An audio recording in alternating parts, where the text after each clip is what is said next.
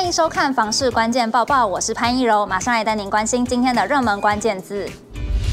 今天的热门关键字：房贷。买房子除了要准备充足的资金以外，还有一个关键就是要怎么谈到理想的房贷成数，还有优惠的利率。那在未来还款的时候，才能减轻每个月的负担。那到底要怎么聪明买房呢？现在因为新城屋的房价比较高，所以有很多人也会选择屋况不错的中古屋。但是中古屋的房贷条件会比新城屋差一些，所以专家点出要成为好贷一族的四个关键因素，就是财力、信用、银行还有保证人。首先，银行最在意的就是申贷人的还款能力，所以要能够提出财力证明是很重要的。稳定的薪资入账证明、新转银行的账户明细，或者是银行入款的记录，都可以提高银行对你的信用分数。第二点就是个人的信用评分，只要信用卡有维持正常缴款，没有迟缴或者是动用循环利息、预借现金、超额刷卡就可以喽。第三点就是和银行维持良好的互动。如果能和银行保持长期的集中存款、固定刷卡或者是投资基金，也可以让银行更熟悉你的信用还有财务状况，是很有可能争取到更好的贷款方案。最后，如果曾经有信用不良的记录，该怎么办呢？专家建议可以找个强而有力的保证人当靠山，让银行放心。像是信用记录良好、财力证明雄厚、现任公职人员，还有上市柜企业员工，都是很不错的保证人条件。最后要提醒大家的是，买房子除了要支付头期款的费用，之后还会有装修、买家具还有家电的费用，所以一开始就争取到好的房贷成数是非常重要的关键哦。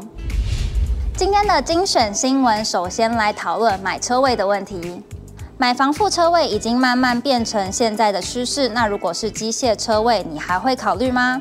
就有网友在 PTT 上面引起讨论，引发了两派说法。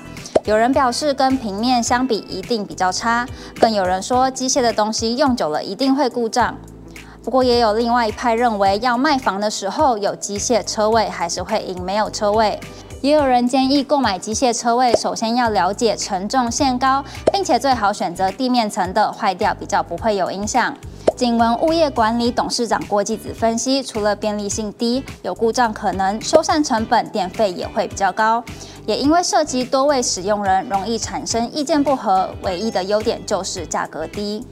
房价近几年不停的上升，从二零一七年到二零二一年，交易量也是逐年增加。不过，随着景气的变动，学者也给出了意见。学者庄梦汉表示，近年预售屋的交易量不小，随着交屋阶段来临，会让交易量增加。不过，在房市变动下，中古屋的交易会因为景气骤降而减少。他认为，现在高房贷余额的情况还会维持一段时间，预计二到三年才可能趋缓，并且同时指出，法拍数量也是值得观察的房市指标之一。随着景气的趋缓，经济较不稳定，如果出现无法顺利开工或者是倒闭的市场转折，也要密切注意。开价两千万可以买到台北市的捷运宅吗？有哪些地区有机会呢？有网友提出在台北市用两千万买有电梯的捷运宅，这个想法引发讨论。不少人坦言这样的开价，蛋黄区不用想了，屋龄老、坪数小、地点远，至少要选一个比较有机会买到。另外，也有人指出，新北市的从化区、林口、北投都有可能有机会。如果不在意市容的话，也可以考虑万华区。根据永庆房产集团的数据，二零二二年第一季公寓的平均房价，万华区是每平四十三点八万，是房价第二低的行政区。最便宜的是北投，每平四十三点三万，而万华区的大楼平均房价是每平五十七点一万，是北市前三低的行政区。今天的买房卖房，我想问有网友提问：坐向、格局还有视野，大家的优先顺序是什么呢？有人说视野最重要，因为不想要打开窗户就看到别人的窗户，一点隐私都没有。